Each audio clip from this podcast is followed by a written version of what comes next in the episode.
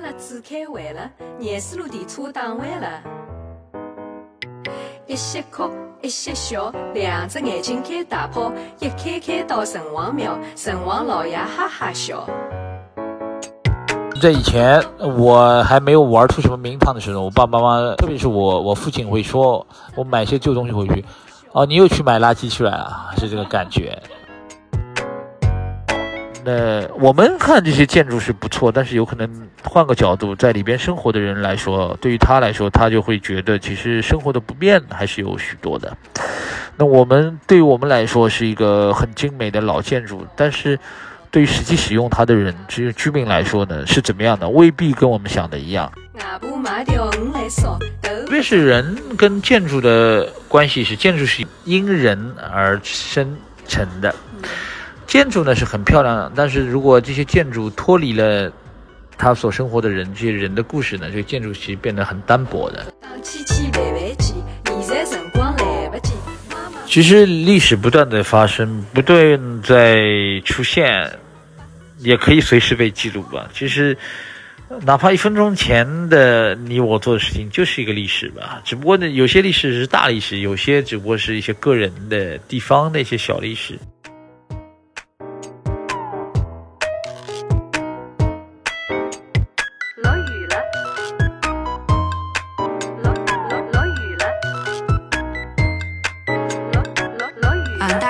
收听 Rego 可持续的硬核旅行。我是本期主播丽，然后今天可能在背景音里面会听到一些就是车辆的行走和咖啡馆的声音，是因为我们这一期比较特别，说趁十一假期的时候，呃，抓住了我们这位嘉宾正好在上海，呃，然后他叫格里董董老师，董老师，哎，那打一声招呼。大家好，大家好，呃，我叫格里董，呃，格里呢是我的一个外号，姓董。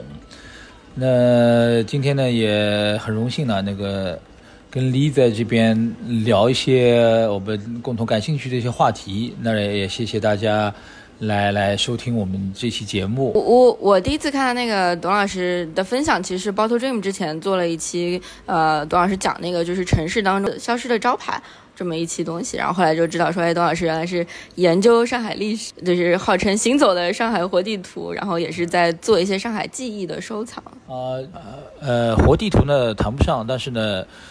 我一直热衷于走上海这个城市，从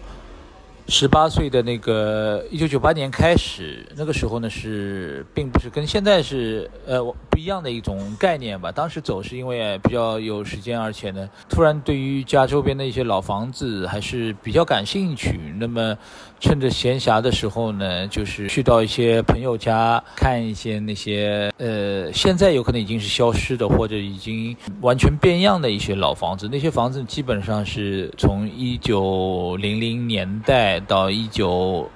四九年之前的所谓的一些上海的老洋房啊，或者西式房子。那从那个时候开始。慢慢慢就持续到现在，那所以走了多了，所以对于上海的市区呢，还算有所了解。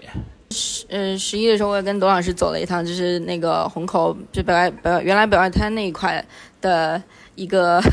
city walk 的行走，然后当时董老师给我们看了一些就是 before after 的照片嘛，就可能他在一九二几年的时候的照片 versus 跟现在的照片，就确实是你会感觉说，可能那个路口还是同一个路口，但是它很多东西都是发生了改变的。对，哎，就是董老师说那个记忆收藏，你一般就是收藏什么类型的记忆呢？啊，对，记忆收藏这个其实也是我擅自给我自己标了一个听上去还是比较像样子的，又有点抽象的一个标签嘛。因为我是那个上海出生、上海长大的人，因为对这个城市的关注呢，其实我会收集一些关于这个城市人生活的一些的旧物。这个呢，只能说旧物，不能说古董了，因为虽然是有年代的，有些是有一定的商业价值、那个经济价值的，但也有很多是其实普通到以前几乎每家每户都有，只不过呢，随着时代的变化呢，这些东西慢慢慢慢被淘汰了。呃，不过在我的眼里看来呢，这是能够说明那个上海人的一些的生活的方式，以前怎么样生活的，我会收集这样的各种各样，有的从比如说票证，从纸片到实物，从家具到比如说摆件到生活的用品、搪瓷的东西，跟上海有关的那个包括跟设计审美有关的不同年代，最早的东西我可以差不多追溯到十九世纪的中期，有可能是那个在上海开埠没多久。我们比如说，我有一本英文的教科书叫《英字入门》，其实呢，这个就是在一八七四年出版的一本教科书，教中国人说，又或者应该说教上海人说。英文的，或者说学英文的，它里边所用的字的印刷体，包括它所用的话，其实都是沪语方言，并那个时候其实没有普通话嘛，沪语方言，那有可能在广东，可能在北京，可能在其他地方，他所用的字的那个读法，或者是读法，或者说说话的这些。方法就是说别的地方的方言嘛，那也有一些，比如说是，呃，不同年代的上海街景的照片。我特别喜欢收那个七十到九十年代，那这段时期其实，呃，因为大家众所周知原因，照相机是很很很奢侈的一件东西，对吧？胶卷也贵，冲印照片也需要钱，所以说，首先有照相机的人很少，而且有照相机愿意去拍街景的人。更是凤毛麟角。我记得我父亲有一台海鸥相机，他所拍的就是我我我们全家人出去的时候拍一些家里的人的一些人像的照片。但是呢，我通过各种机会呢，也能够不能说一直偶然可以收集到一些上海在三四十年前的街景的照片。那这个是我一直执着的收集的对象的。所以呢，我比较执着，一个是。它的珍惜性，还有一个是对于我来说，有可能是属于我所经历过那个时代更有亲切感，包括各种各样的关于字的手工字的一些物件了，什么都有。所以说呢，在以前我还没有玩出什么名堂的时候，我爸爸妈妈，特别是我我父亲会说，我买些旧东西回去。哦，你又去买垃圾去了啊？是这个感觉，呃，所以大家可以想象，那家里人也会觉得这是垃圾，并不会说哦，你又去买古董去了的感觉。但是呢，收藏圈有句话叫做“百年无废纸”，原来看似很普通的一个东西，但是在你多年以后的，说不定对一些人来说，它有它特殊的含义。但我并不是考虑到它将来会有什么意义，只不过这个点有可能在设计上。是符合我的那个审美，说不定在这个点上对我了解这个城市有帮助，或者是纯粹一个爱好，所以我是这样收集的。所以收着收着多了，也开始办展了。所以为了办展的时候，人家说：“哎，董老师，你你给自己有一个什么我们来介绍的？”那我说，我也不能说收藏家，这个家我也没成家，我也成不了收藏家。那我就说，上海记忆收藏者的确是，我觉得我很多东西，其实每件东西或多或少都能跟大家来分享，分享一段关于或者一个时期一个点上海上海人的生活一些细节，所以叫做上海记忆收藏者。现在那个都是作品，都是放在收藏东西、收藏记忆，都是放在一个工作室里面嘛？呃，其实我东西还蛮杂的，各种各样东西都有，所以我的收藏的东西呢，有的是家里工作室，因为相对来说还没有特别大件的。之前在呃二二零二零年今年的二月底三月初呢，大量的都已经出掉了，因为我搬从一个很大的工作室搬到一个比较小的工作室，从三人合租的变成一人独用的，所以说呢也出掉掉很多。留下来的呢，相对来说体积也比较小，工作室啊，或者是家里啊。如果你有兴趣的话，倒是可以来参观一下。你也不要说我马后炮，虽然我知道你后天就要走，对吧？后天短，嗯嗯，但是倒是真的，如果有有机会，到时候欢迎来来看看。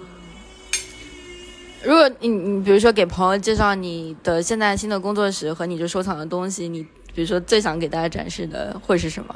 这是太多太多了，到现在我多到我自己。你问这个问题是第一次有人这样问我，就我会对非电脑字体在手写字、手工做的字，这特别是这个字有跟城市有关的这些东西的时候呢，就是最近几年会很热衷的去收集。然后呢，工作室呢也放满了各种各样的字，不同年代的字，不同的材质，有搪瓷的，有纸质的，有。有有贴纸的，有立体的，有有各种各样的，所以这些东西其实代表了我的爱好，代表了我的审美，代表了从某种程度上代表了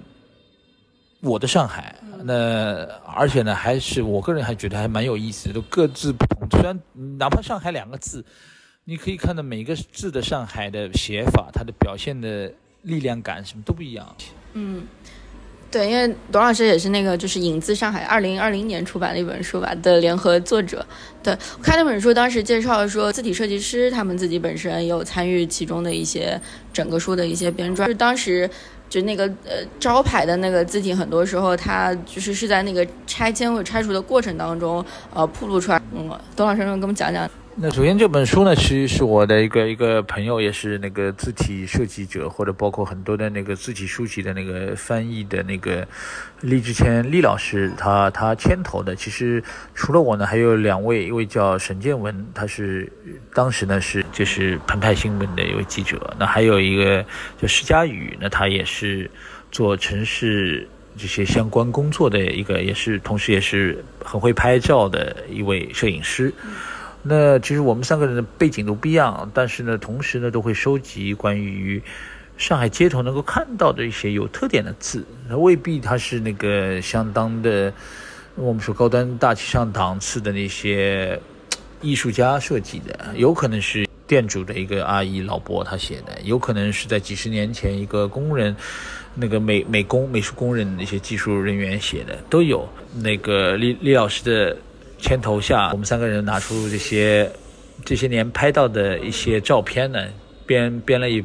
那个汇集成一本小的书，叫做《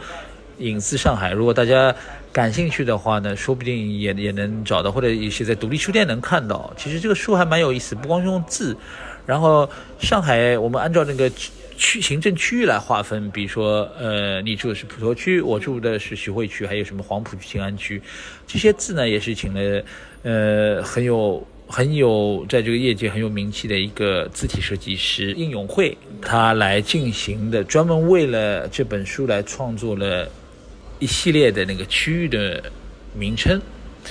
呃，对，而且书面的装帧呢，那个用了有可能是在八十年代为止还比较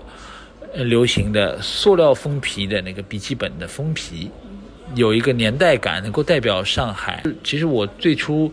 相信不光是我，还有另外两位作者也是拍这些字呢，只是因为喜欢喜欢，只是一位，呃，偶然遇见，那顺手拍下来记录一下，也没想到多年以后能够汇成一本小册子，跟喜欢的读者来分享了。但这样子做好以后呢，反而。突然之间，呃，觉得，哎，我这个事情做的还是蛮有意义的。原来是很个人的，但是后来也遇到过不少的读者或者喜欢的朋友，他去聊了以后，我觉得更加坚定我记录这个文字或者记录街头或者记录上海这个这个事情嘛。那我们之所以叫影字呢，隐藏的隐，字迹的字，影字上海，其实里边绝大多数呢，就像刚刚丽所说的，它是一些。店铺的招牌，那这些招牌呢？我相信全国各地其实同一时间都有。一到七八十年代，有可能跟我岁数差不多的，或者比我少稍微小一点的朋友，应该以前还看到过，就是用各种不同颜色油漆写在墙面上的一些，有这些用楷书的那种黑体那些，有点美术美术字感觉的那些招牌。啊，当然了，还有一些别的用水泥做的一些立体字啊，用什么各种各样的。但是这些字呢，本身招牌呢，它是有它的一定的那个时效性的。为什么呢？这个店没有了，那这招牌就自然失去意义了。那新的店家进来呢，他会把这个字给涂掉，做一个灯箱。那我会灯箱装上支架，把这个覆盖掉，或者各样的原因一层层被叠加。当这些那个呃，绝大多数这些。这些门面或者这些房子呢，在装修的时候，他会把它的外面的那些涂料给拆除，或者要要拆迁了呢。那些字呢，在偶然不经意的情况下呢，又重见天日了。那正好呢，也被我或者被我那位两位伙伴看到，拍下来。那么。所以所所谓的影子，就是说有点昙花一现，但是大就隐于世间的隐，说说不定还是闹市。比如说著名的南京东路步行街，一下子露出一个一百年前的之字，在二零二零一九年，那个英文的一个招牌叫做中国营业公司，这个就是在南京东路江西路路口那曾经也引起过一个轰动，现在被保留下来了。但就这样的字，就是因为那个店家装修录出来的，那能够保留下来是很幸运的。但绝大多数字呢，其实就是在昙花一现的恢复出来呢，又马上又被隐没了，或者彻底成为瓦砾了，因为被敲掉了。所以呢，隐字隐字就是大大隐隐于市或者隐藏于身边的那些字。它这些字其实一直存在，但是呢，由于历史的原因呢，是已经被淘汰、被边缘化了。所以隐藏并不是他主要，他他他自主想想变成这样的，但是是因为时代的更迭所造成的。董老师，你之前说的那个招牌里面有哪些，就是让你自己觉得哎，就比较大吃一惊或者记记忆比较深刻的？其实大吃一惊的，其实那刚刚说到的那个上中国营营业公司哦，大家。如果那个的话，可以可以网上搜一下，因为我英文不太好，我也念不来，我只能念一个 China 这个词。这个这个是一个外国人开的一个房地产公司，很有名，开在南京路。那个招牌其实是蛮特别的，是因为这个公司应该是在二零呃一九一零年代二零年代左右在那边借房子，然后在一九二零一九年二零一九年二零年我忘了，反正就。前两年拆出来的时候也引起轰动，因为一个全英文的，而且是有很长的一个时间的，嗯，百年的嘛，那个是历史蛮长的。这个也特别的很多，但是对我来说，我个人是印象最深的是，就在我家那个永嘉路乌鲁木齐路路口，在现在是一个卖酒的、卖饮料的一个私人承包的店了。它出现了一个叫应该叫徐汇区第六粮店的那个招牌，那个招牌说白了，其实也是蛮糊涂的。我说糊涂就是说，因为字迹已经模糊，而且字也并不是说写的，就是在字体的这种审美上面写的特别特别漂亮的。但是对我来说，我看到很激动，是因为跟我个人的经历有关了。因为我家是在附近，我父母是那个双职工，其实都有工作的，从小是由外婆带大的。我的印象很深的一件事是，我我小时候陪我外婆去买面粉、买米的时候，嗯，我我外婆小脚嘛，走的比较慢，身体也蛮佝偻的。我个子蛮大，我就拎米、拎拎面。我甚至还记得很多细节。我们有当时八十年代买米买面有购粮证，还是凭凭证来购买的一本。那个应该没记错的是本有点水蓝色的，上面是白，应该是金颜色字的那个什么购粮证。然后呢，不像现在的那个超市里边买买买面，我不知道买米的话就一袋一袋五公斤、十公斤的这种按的分好的，因为以前呢是按需购买的，所以说呢，呃，都是散装的米，你要多少分量，你你有这个配额，然后。你有你付好这个钱的，他按照那个几斤，他是用有有一个口，那个这个米呢从那个口出到那个编织袋里边，我我们我们是用编织袋来来来装米的，那就有很多的细节，呃，那个这个是其实印象，大家听我说应该是很深刻的，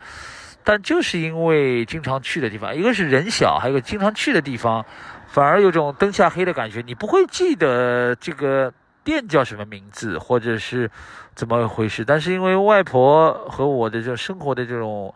生活的痕迹呢，其实让你会有很深的印象。所以呢，在没有任何心理准备的心理建设的情况下，突然之间看到有一天这个店招出现了，而且因为我本身对店招对这个字是敏感的，同时呢。又加上了这份那个个人的那个情感在里边的，所以看到那个时候呢，是突然之间是很兴奋，然后呢，拿好相机呢，去认认真真的去拍下来。这个呢，是对于我个人来说，应该是印象最深刻的一个吧。首先，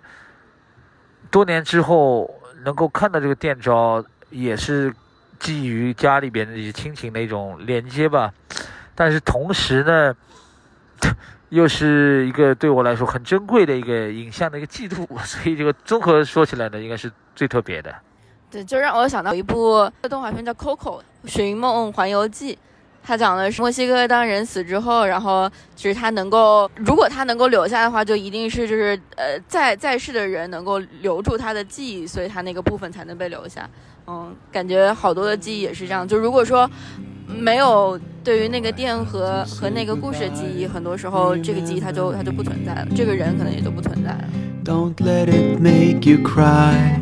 For even if I'm far away, I hold you in my heart. I sing a secret song to you each night. 其实就是我上次跟董老师走那个街街头，我感觉就是除了本身的那个变迁的图像之外，其实董老师还是做了非常多背后的历史的一些呃具体的 research，就是那个研究嘛，然后会讲非常多就是跟背后相关的一些就是历史跟人物的故事。你一般就是在挖掘这个记记忆背后的故事的时候，就会通过什么样的方式去做啊？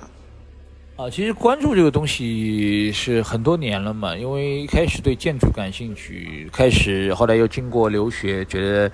原来觉得这个老旧的一个上海是一个家乡呢，突然之间觉得它有很多的值得我去了解，但我又完全灯下黑忽视掉的东西。那然后呢，在二零零六年回到上海以后呢，就是比较认真的、系统性的、彻底的去，就是说扫街了，或者是走这个城市。那然后呢，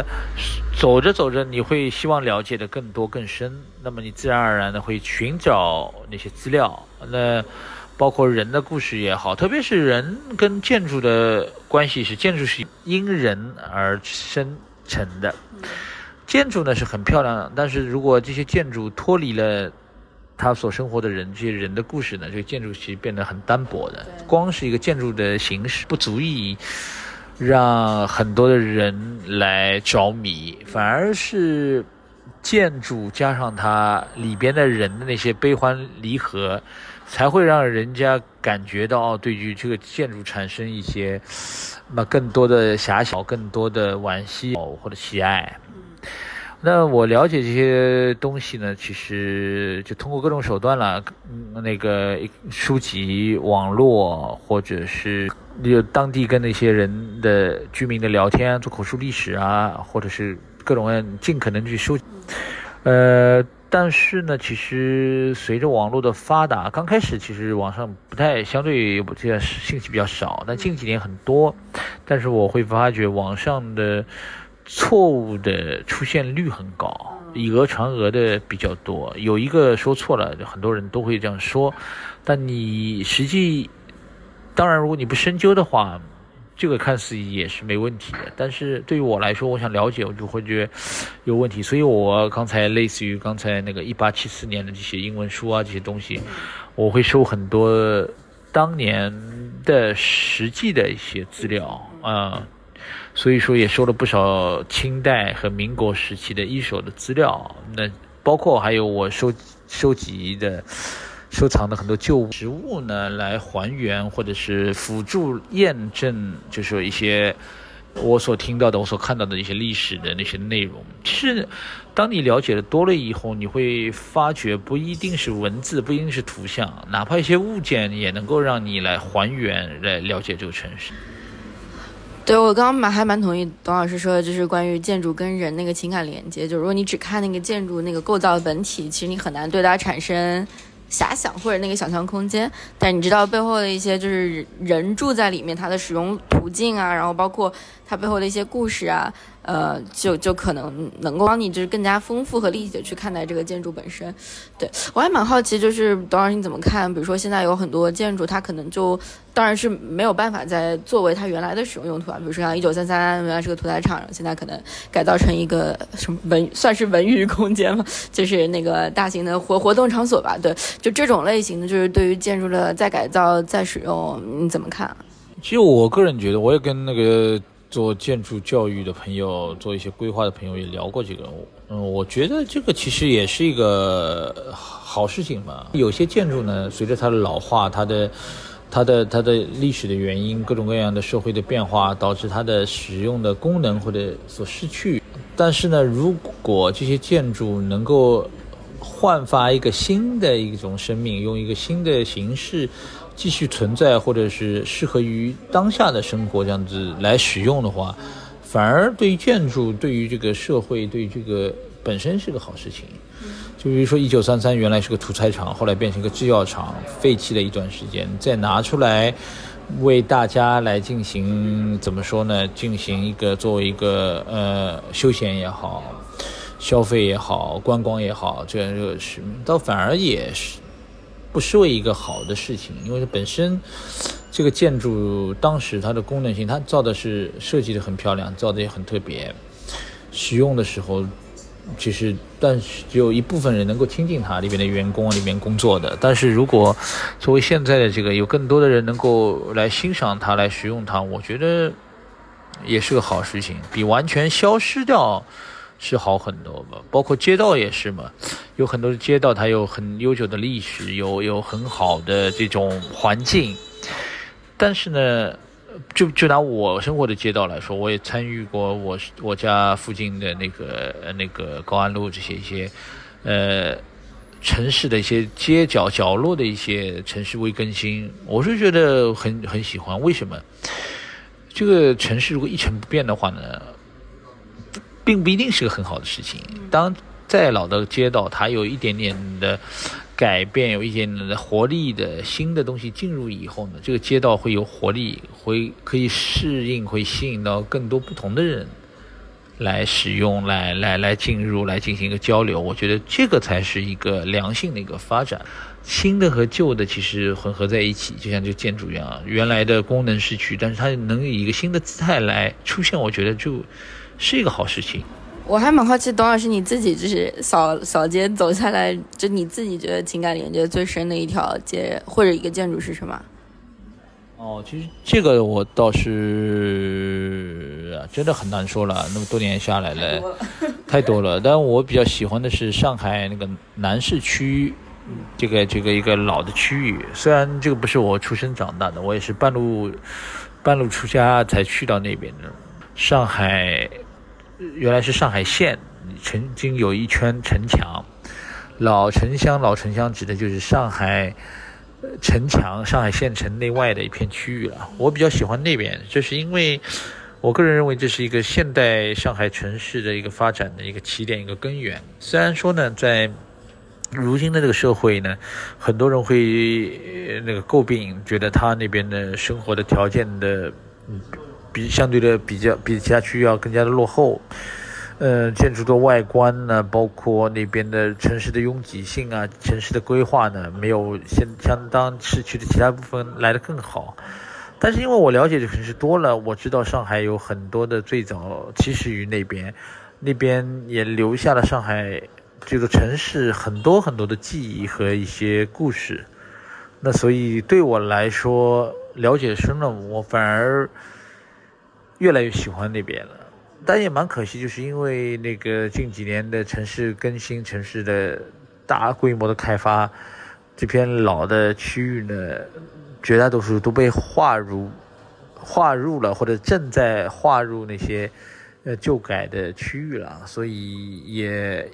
和我最初看到的那些还烟火气极强的，我只能说极强吧，烟火气很强的那那些。街景的那个时代呢，已经完全不一样了。但是还幸运的是，我个人觉得还比较幸运的是，我能够至少用我的相机或者用我的现在记忆能够记住或者保留一些那个相关的呃印象。那我觉得还是蛮开心的。但是也也蛮惋惜，就是说很多东西真的，一旦失去了，你就再也就没有了。但是这些东西其实。我个人觉得，对于我们上海这座城市来说，还是很重要的。嗯，哦，我自己对南市区的记忆，其实我之前都不知道有这个区，直到我看那个 Jason 东的视频，然后他那个视频里面就是祭拜祭拜南市区，我才知道哈，原来上海原来有一个南市区，然后他后来被并到其他区里面去，现在是在黄浦区，黄浦。其实南市区并到黄浦区也应该十来年了吧，还有个卢湾区也变到黄浦区，这就是其实上海的两个区域。当然了，南市区应该是一九五六年，一九五六年六几六零六零年，反正是也是在新新中国成立以后才合并的。但是因为对于我来说，从小出生那个黄浦区南市区。还有卢湾区是三个不同的评级的行政区域，但是在近二十年呢，其实相继合并成为一个新的更大的黄浦区，就上海最市中心的一个地带。所以呢，我我的印象或者我的习惯呢，还不是说黄浦，还是说卢湾、黄浦或者是南市。刚刚有提到说关于就是城市和就是记忆记录这个事情，嗯，我自己感触蛮深的是，就是也也其实是跟那个董老师去看那北外滩那一带，因为那那本来是我外婆家住的地方，我小时候其实对那边还是有一些记忆，虽然不是特别多，但是还是嗯有一些模糊的印象。给我感觉最最大的差别，我是感觉就是现在去的话，觉得烟火气少了很多，然后人也冷清了不少。呃，呃，我不太清楚你当时的那个感受是指的是怎么样的，但是我个人觉得呢，一个是居民少了，还有一个是呢，呃，住的人其实没少的情况下呢，它是由沿街的房子呢变成了高层电梯房的小区里边了，那所以对于公共空间的需求呢，其实在室内就能完成了。因为之所以以前会在那个公共空间去乘凉去那个，就是因为呃有可能室内的空间不太够，但是现在住房条件是提高了许多，那有可能家里也有空调了，我不需要在大热天在外面那个乘凉，冬天在外面晒太阳，有可能随着这样的生活习惯也变掉了。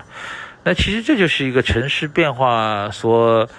带来的一系列的变化，人的生活的方式的变化，街景的变化。和人的情感上的变化，这还蛮有蛮有意思的，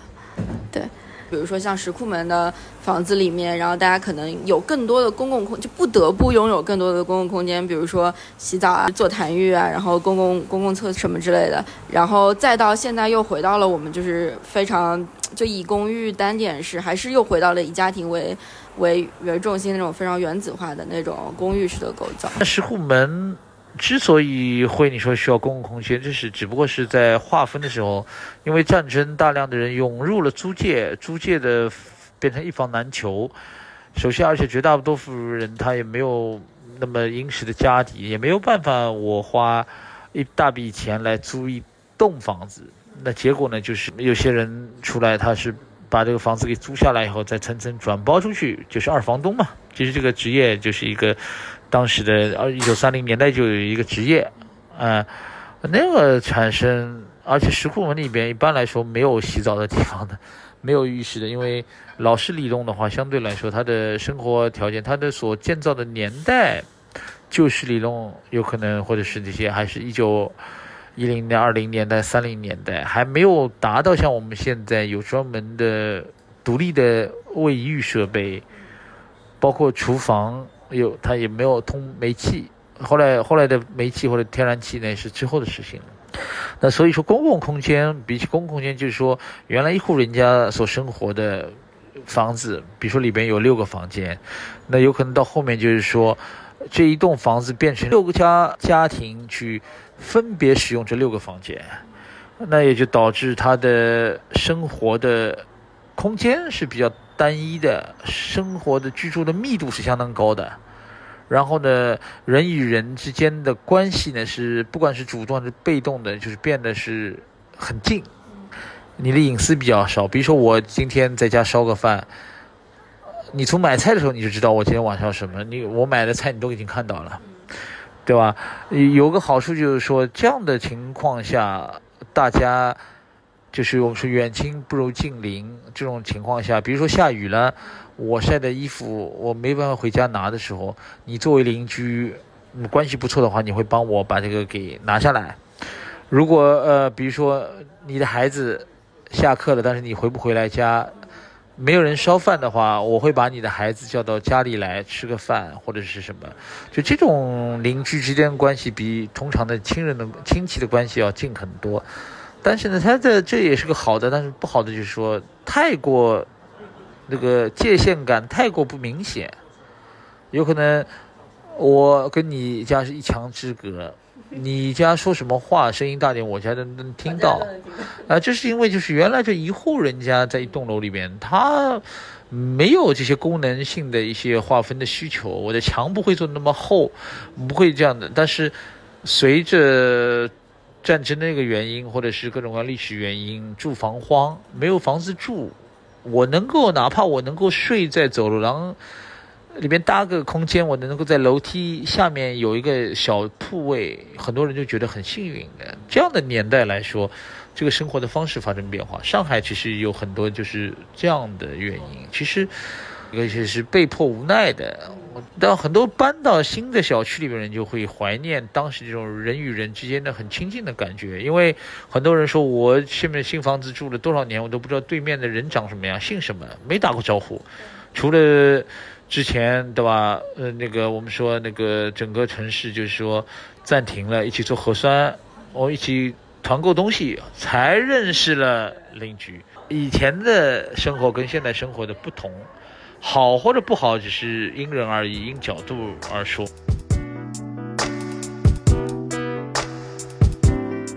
我我自己就我看 B 站上面有一个，好像就是应该你们是跟董老师一起做骑行的一个朋友传那个视频，就是你们在三月份的时候走浦西，就是在浦西还没有那个全程寂寞之前嘛，然后就是拍了一段骑行的那个录像，当时还是我感觉看还是蛮感触的，嗯。哦，你你倒看那那个视频了哦，呃，没有想到会有这种分分江而治，对吧？通过一条黄浦江的东岸和西岸，通过一些一些那个管理的手段，希望是能够抑制疫情的发展嘛。那我也跟我那个那个朋友邹老师邹指导就一起是那个就是拍了，还有我我那个以前拍档汪林嘛，来走这个城市像。在这个特殊的历史环境底下的一个一个城市当时的一个状态了，其实对，嗯，这个也也也真的是就是拍的时候也希望能够为一部分人加油嘛，也不是说一部分人嘛，有有有些人其实像我这样的还是没心没肺的人也有，但是也有很多人其实也有恐慌，也有紧张，我们也是希望就是说让大家看看这个城市，看看这个。我们所觉得城市的美好，也希望能够带来一些相对正能量的一些东西吧。我感觉那个就有点像一个就是动态的记忆记录的过程，因为其实虽然我们很多时候讲说，就是感觉历史的记录就是一个非常厚重且就是。很很久远之前的话题，然后可能看到的一些记录都是，呃，几十年之前的一些记忆也好，什么也好。但是像像这种当下的一些记忆的记录，其实也也挺宝贵的。嗯，其实历史不断的发生，不断在出现，也可以随时被记录吧。其实。哪怕一分钟前的你我做的事情就是一个历史吧，只不过呢，有些历史是大历史，有些只不过是一些个人的地方的一些小历史。所以呢，我是觉得倒也没有想到那么大上升到一个历史记录的一个范畴，但是就是觉得，还，蛮想做一个这样的，而且通过我们的骑行，大家也能够看到这个城市。能够说不定也能够引发一些人对于城市的观察、汽车的观察，或者是怎么样，就纯粹也是这么样想吧。但是从也是我们这些有些无心之举吧，从偶很偶然的情况下，会让一些历史定格在镜头之中，定格在我们的一些图片之中嘛。对我感觉这种记录跟影像的东西就有点像，呃，你看那个消失的招牌，然后可能多年之后，当大家就是重新。再翻回做做拆除、做拆迁、改改更替的时候，然后看到啊，原来还有这么一段东西，它本身还是很非常有意思的。其实我一直说，这些招牌其实以前全国各地或者整个城市都是这样，就是记那个时候呢，所以你每天都看到，每天都路过，你觉得没什么。当多年之后，所有的招牌的形式变成灯箱了，变成 LED 了，变成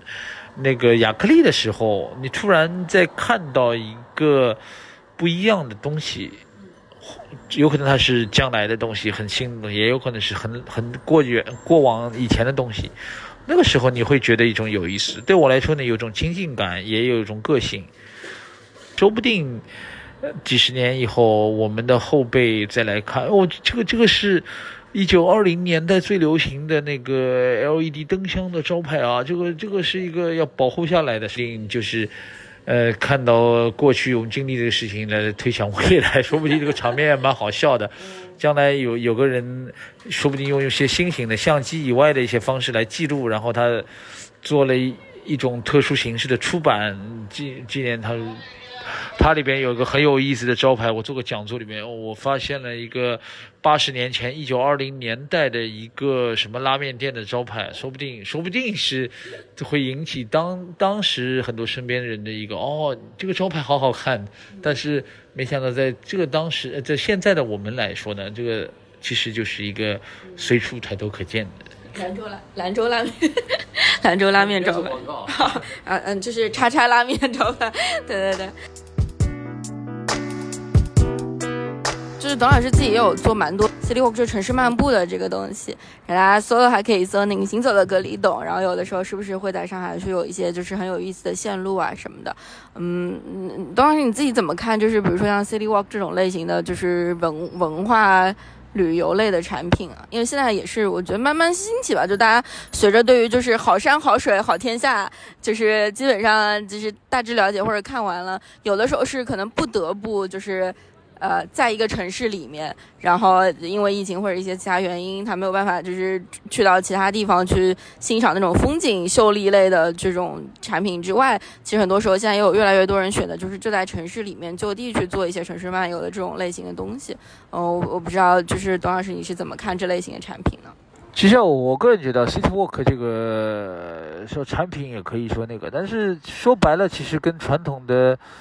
观光旅游又有相相同的，又有相相相异的。比如说，我会去别的城市，甚至是别的国家，现在会主动去选择能够参加一些付费的这样的活动，因为我觉得这个是最直观、最垂直的、最深入的去了解、快速了解一个我所不知道，但是我所在的这个城市的一些情况的一个方式了。当然了，它的传统的旅游观光点也是。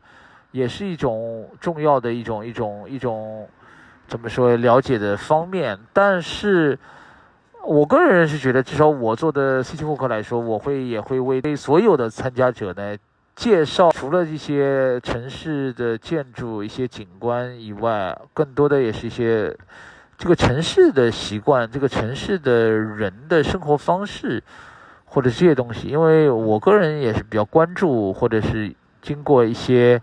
一些怎么说生活的一些历练以后产生的一种一种理解了，所以我会通过以我自己的一个本地人的城市观察的一个角度来分享，那么会尽可能的把呃参加者呢通过我的语言，通过这些场景来来以最快的速度来带入这个语境吧，那么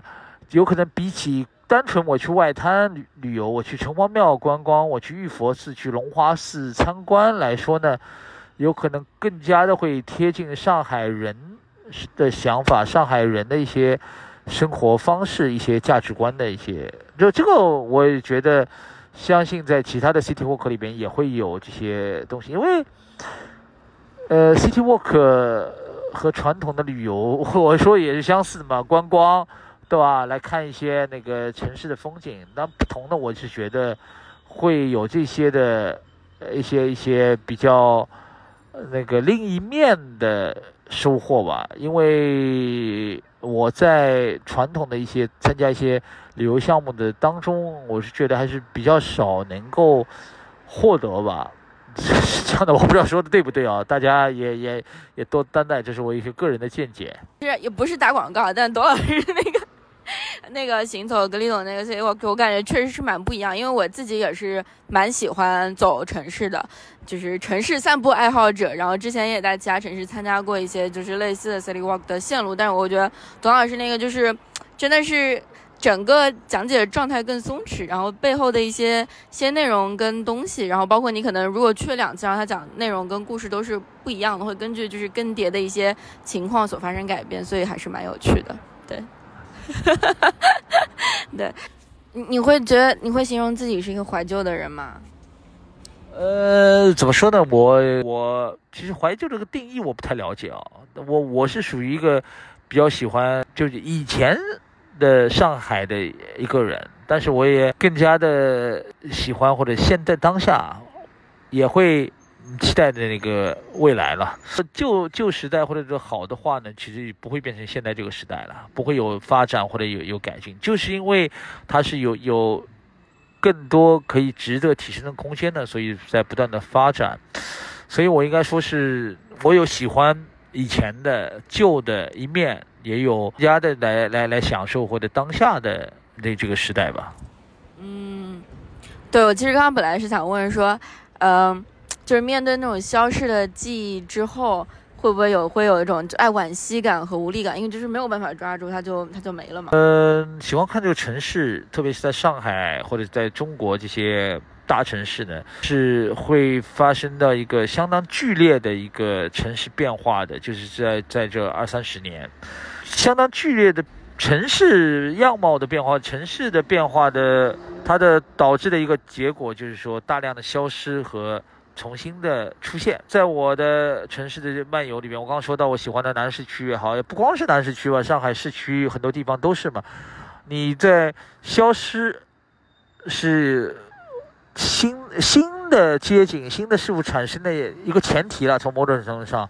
所以我也经历过太多。一开始呢，我会觉得很无力、很难过，我觉得这些消失是很可惜，这个拆掉这些东西就是一个犯罪或者这样，相对来说比较简单的、粗暴的、直观的一个想法。但随着我对这个城市的了解，我也跟那个在地居民的一个沟通，包括有的时候参与一些城市更新的项目以后，慢慢了解到，其实我这样的想法有不少人也是有有着同样的刚才那样的想法，但是其实这个也是一个呃比较片面的，或者是比较怎么说呢？呃，比较过于简单的一个考虑了。其实，在这个城市，就不过是在在我们国家或者在我们生活的城市啊，在全球其实都是一样的。新事物和旧事物，其实从某种程度上是相互呼应，而且是此消彼长的。就是因为旧的状态达到了一定程度，然后慢慢消失以后，才会有新的东西来产生的，并不可能是没有就是永永恒存在，不断的产生新事物，这也是蛮难的。特别是在这种物理物理空间上面的建，就老的建筑没有消失，土地没有的话，新的东西出不出来嘛。那要看从不同的角度来看，有的时候你说那个那个旧的城市改造。那我们看这些建筑是不错，但是有可能换个角度，在里边生活的人来说，对于他来说，他就会觉得其实生活的不便还是有许多的。那我们对于我们来说是一个很精美的老建筑，但是对于实际使用它的人，只有居民来说呢，是怎么样的？未必跟我们想的一样。所以说呢，慢慢慢慢的从这种无力感和那个单纯的批判，或者是就是说这种反感呢，慢慢慢。变成了能够，就是说比较客观的去看待这个消失的东西，然后呢，还更加会期待这个城市往好的方向来发展。其实我刚刚也说嘛，城市一成不变的是一件很可怕的事情，所以呢，如果它有个良性的发展呢，反而是这个城市一个有活力的一个好的一个发展的一个表现了。嗯，好，接下来我们要进行一个就是 Rego 就是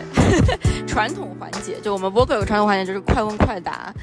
就是一般性就是会很快的问嘉宾一个问题，然后就可能不过脑子，然后就是回回答回答这个答案什么的。呃，我现在觉得好紧张啊。不紧张，不紧张，很简单。大家，大家就是每次答之前都会有点紧张，然后答完之后就是，哎，原来也就这，也就这啊！对对对对对对，好，你 准备好，那我们开始了。开始，开始，开开始啊。OK。第一个问题，就你觉得你自己是个有影响力的人吗？呃，我觉得我自己现在是稍微有一点影响力。很谦虚吧？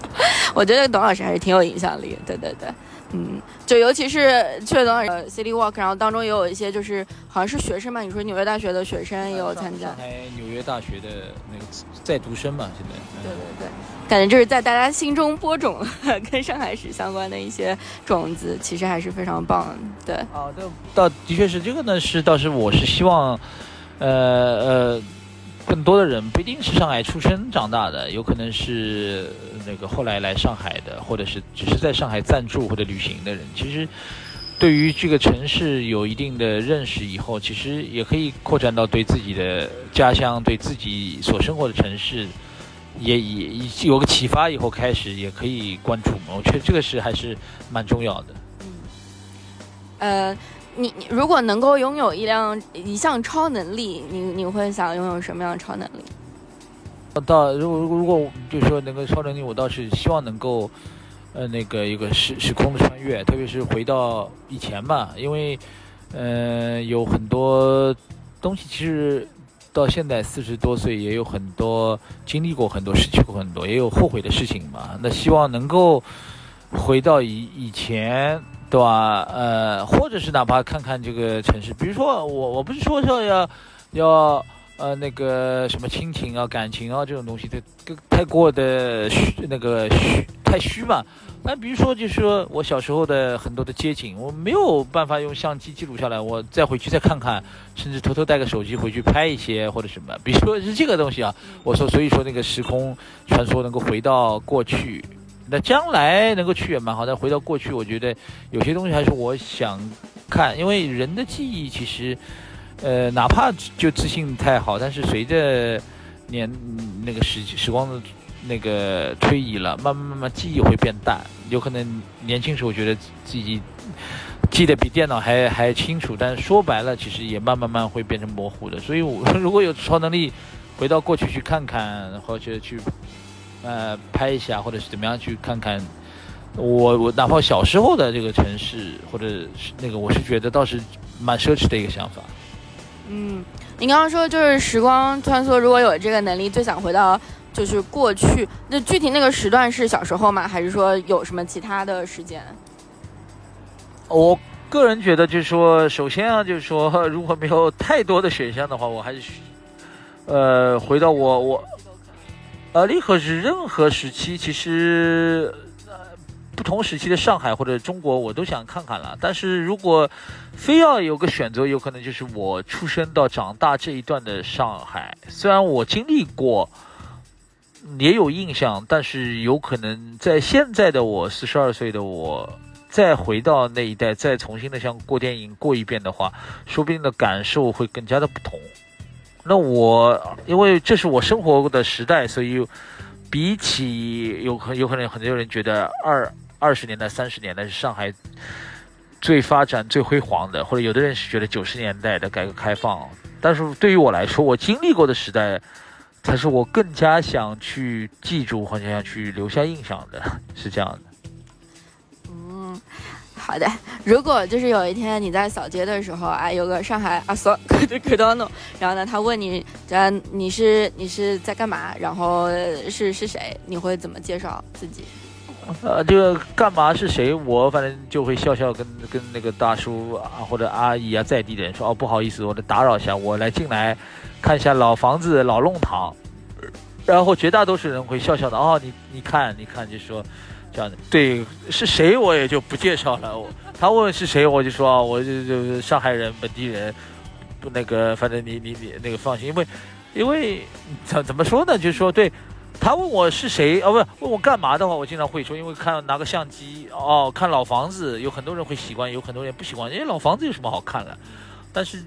这我也不会多多解释嘛。但是，但现在越来越多的那个在地居民呢，他他能够接受，也欢迎人来看他们生活的街区或者是这个房子的，就是是谁？相对问的比较少，你来干嘛？倒是有啊。我说我来看看老房子，或者我说我带一些朋友来给他们讲解或者介绍一下你们这个房子、你们这个弄堂、你们这条路。包括今天我带队下午带队也碰到过不同的居民，因为我今天带的是一些日本在上海生活的那些日本朋友，那就有一个大叔上来用一口上海话跟一个日本的大叔，因为外观大家都差不多了，就说话。那个大那个日本大叔也也也蛮尴尬，也蛮紧张的望向我。后来我就跟那个大叔哦，他我说他们是在上海生活的一些日本人。那我说趁着国庆节，我带他们来看看我们的北京西路，看看这些老房子。哦，那个大叔马上哦，欢迎欢迎，那你们慢慢看，慢慢看，也是这样。如果说，就比如说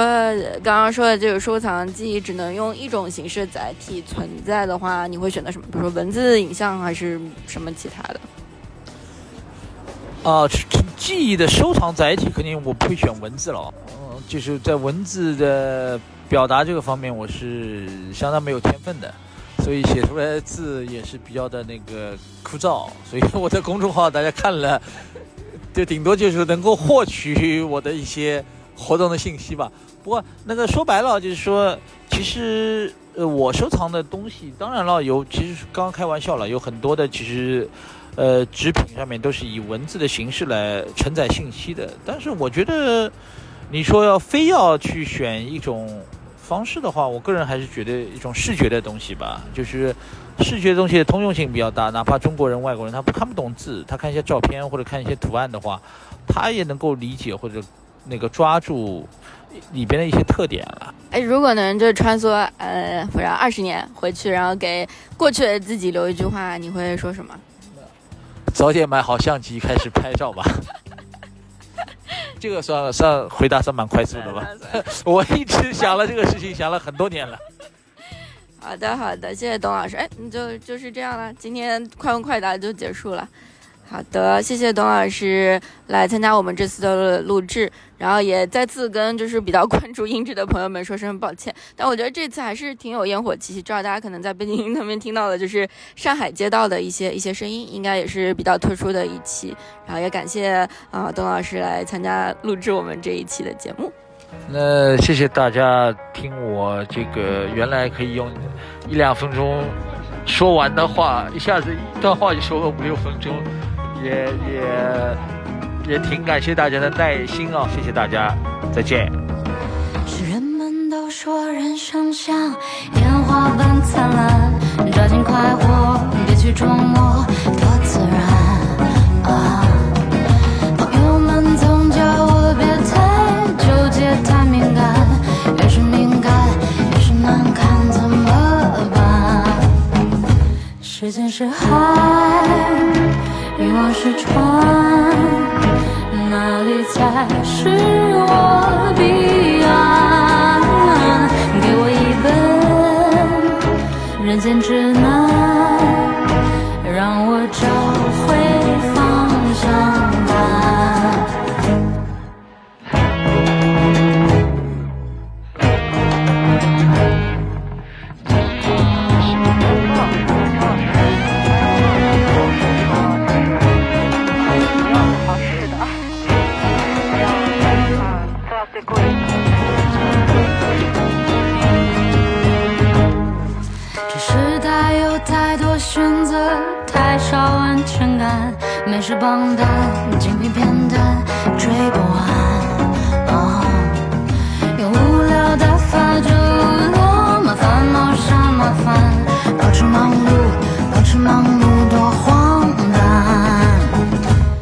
间是海，欲望是船，哪里才是我彼岸？给我一本人间指南。让我找回方向感谁夺的光？这一路